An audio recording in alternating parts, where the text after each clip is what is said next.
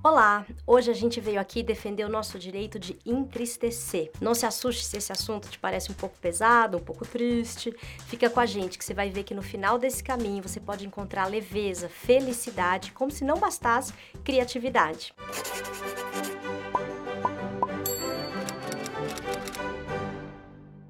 Mas por que a gente precisa falar do nosso direito à tristeza? Eu vim aqui responder essa pergunta, gente, porque sim, a gente entra na rede social e parece que só tem assim coisas incríveis acontecendo na vida das pessoas, né? É aquela gente feliz, feliz, feliz, férias, é, comidas, festas, né? Todo mundo assim é bem sucedido, espetaculoso na rede social, é incrível, né? Aí se de repente você te pega naquele dia que você tá meio triste, ficar triste já não é fácil, você já tá triste, já é uma coisa dificinha ali para você viver. Aí você pega e vê aquilo, ai, Aí você se sente derrotada. Aí você se sente assim acabada, humilhada. Só você não consegue ser feliz. Tá todo mundo feliz. O que, que você tem? Qual o seu problema? Aí você se sente assim a pior das pessoas. Aí você começa a se sentir excluído. Gente, é um horror. É um horror. Pensa bem.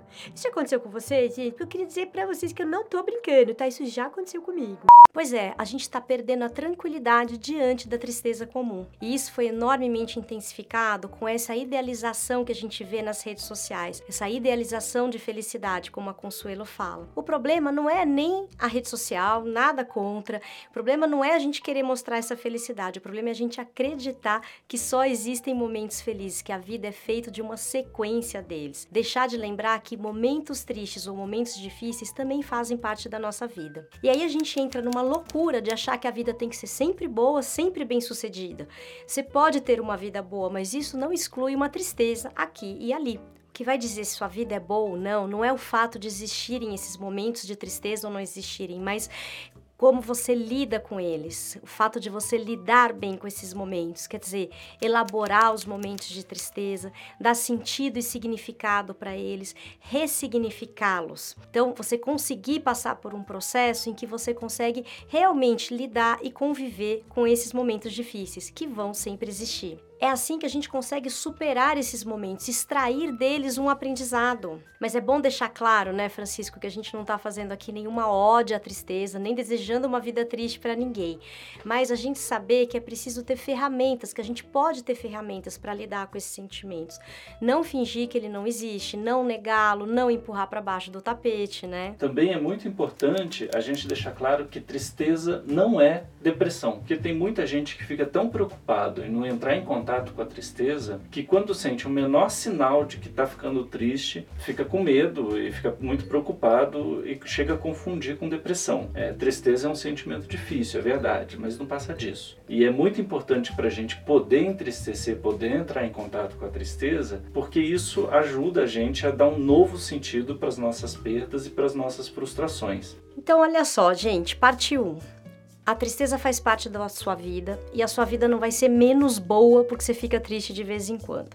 Agora, parte 2, tem uma coisa maravilhosa na tristeza, eu quero contar isso para vocês. Uma coisa surpreendente, isso mudou minha vida, fez diferença e continua fazendo essa história que eu vou começar a contar aqui agora. Tudo começa com uma teoria que foi apresentada pela Melanie Klein. Ela era uma psicanalista genial.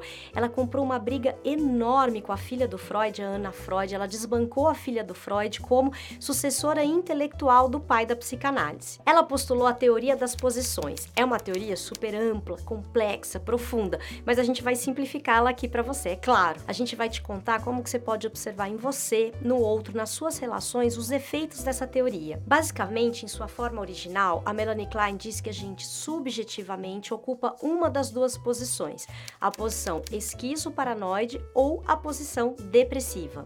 Só para deixar claro, gente, esses nomes assim incríveis, lindos, né? Esquizoparanoide, posição depressiva, né? São nomes técnicos, tá? Que a Melanie Klein deu. A gente vai deixar do jeito que ela deu, porque é pra gente, né? Tudo bem, o nome é meio assim, mas dá pra gente absorver, né? Mas queria deixar muito claro, assim, ó, que a posição depressiva, ela não usou posição depressiva naquele sentido de ficar deprimido, tá? Isso isso é uma outra coisa. Ela fala da capacidade de entristecer, porque tem a depressão, depressão, aquela que precisa de uma intervenção medicamentosa, de um tratamento, né? Tô falando certo, Francisco? Esse tristeza é outra coisa. Quando ela fala de posição depressiva, ela não tá falando da depressão, tá falando da nossa capacidade subjetiva de entristecermos.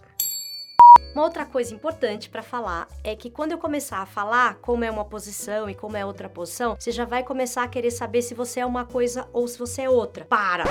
Para que isso aqui não é horóscopo, você não tá marcado, entendeu? A gente não é uma coisa, a gente não é a outra. A gente oscila, a gente vai para uma, a gente vai para outra no mesmo dia, numa mesma hora, quase no mesmo instante você pode variar de uma para outra. Combinado? Então vamos lá, posição esquizo-paranoide. Quando a gente está na posição esquizo-paranoide, a gente está com pouco contato com a realidade como ela é. A gente está em contato com a nossa realidade interna. A gente está voltado para o princípio do prazer, isto é, a gente quer evitar qualquer desprazer, qualquer coisa que nos desagrade. A gente está generalizando, a gente enxerga a vida 8 ou 80, ou isso ou aquilo. A gente fica super radical. A gente se comunica menos quase não tem uma comunicação com o outro, a relação fica muito difícil. E quando a gente está nessa posição, assim, muito mesmo, a gente ataca o vínculo com as outras pessoas. Então é uma posição que eu entro na lógica do ou, né? Ou você tá comigo ou você tá contra mim. Ou você é do meu time ou você é do outro. Quando a gente tem uma fala, todo mundo é assim, todo mundo é assado. Às vezes eu falo, né, na empresa, ah, aquele departamento, o pessoal, né, o pessoal da TI, o pessoal das vendas, o pessoal do marketing. Quando você começa com o pessoal, quer dizer, você não tá enxergando as nuances da vida, você está realmente fazendo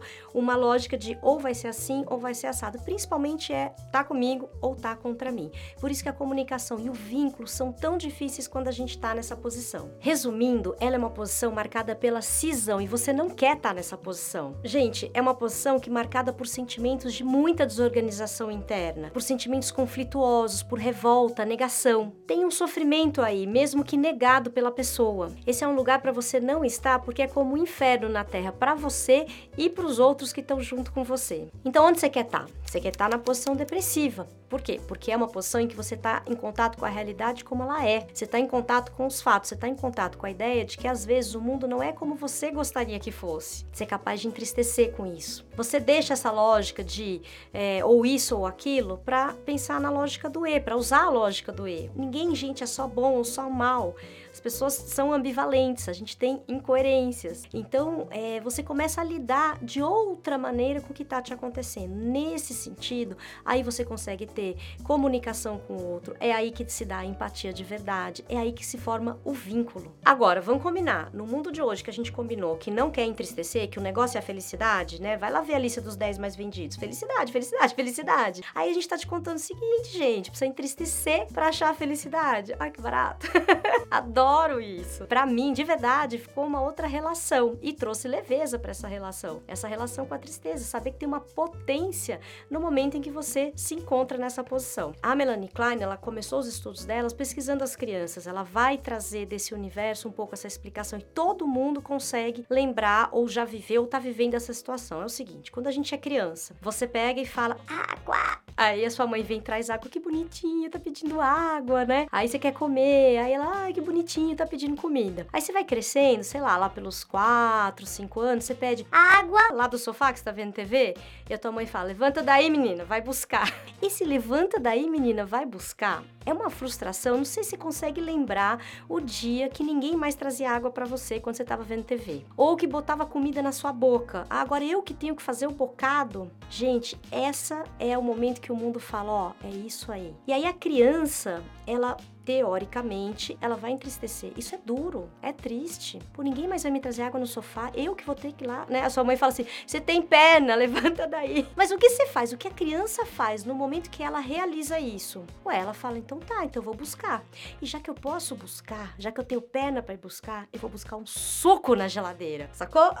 é aí, gente, é assim, é muito simples e vai daí a gente vai repetindo isso quando a gente é adulto. A gente vai pro mundo querendo uma água, o mundo às vezes te fala: "Não tem água" água, ou então vai buscar. E aí cabe a você inventar, cabe a você entristecer, falar: tá bom, isso não tá aqui na minha mão, isso não vai ser do jeito que eu quero.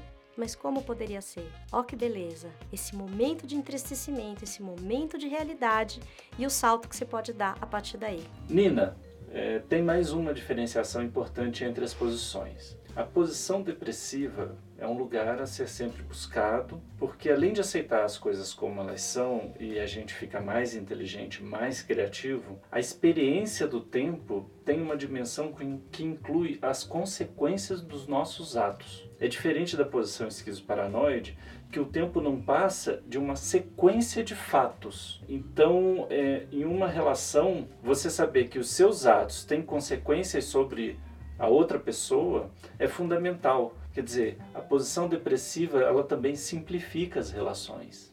Exatamente, a gente vai tendo esse olhar mais amplo para o outro, vai entendendo que tudo que a gente faz tem essa consequência. Bom, gente, olhando pelos olhos dessa senhora forte, de olhar meigo que foi a Melanie Klein, a tristeza nem é tanto esse bicho de sete cabeças, não é mesmo? Não vamos negar que é um sentimento difícil, duro, que aceitar a tristeza nem sempre é algo que a gente faz porque quer, que às vezes a gente precisa de tempo para elaborar isso dentro da gente além de tomar um cuidado sim para distinguir o que é tristeza de uma depressão que precisa sim de cuidados intensivos. Mas a gente quer deixar aqui o convite para vocês experimentarem essa ideia, experimentarem essa posição, esse lugar, saber que tristeza pode ser duro, que é um trabalho você estar tá na posição depressiva, entrar, né, aceitar que então é assim, é uma coisa trabalhosa, mas que depois disso pode vir a felicidade. Depois disso, você pode encontrar essa organização interna e certamente encontrará criatividade. Esperamos que você tenha gostado desse vídeo. Se você gostou, curta, comente, assine o nosso canal, compartilhe com seus amigos. Vem com a gente defender o direito à tristeza.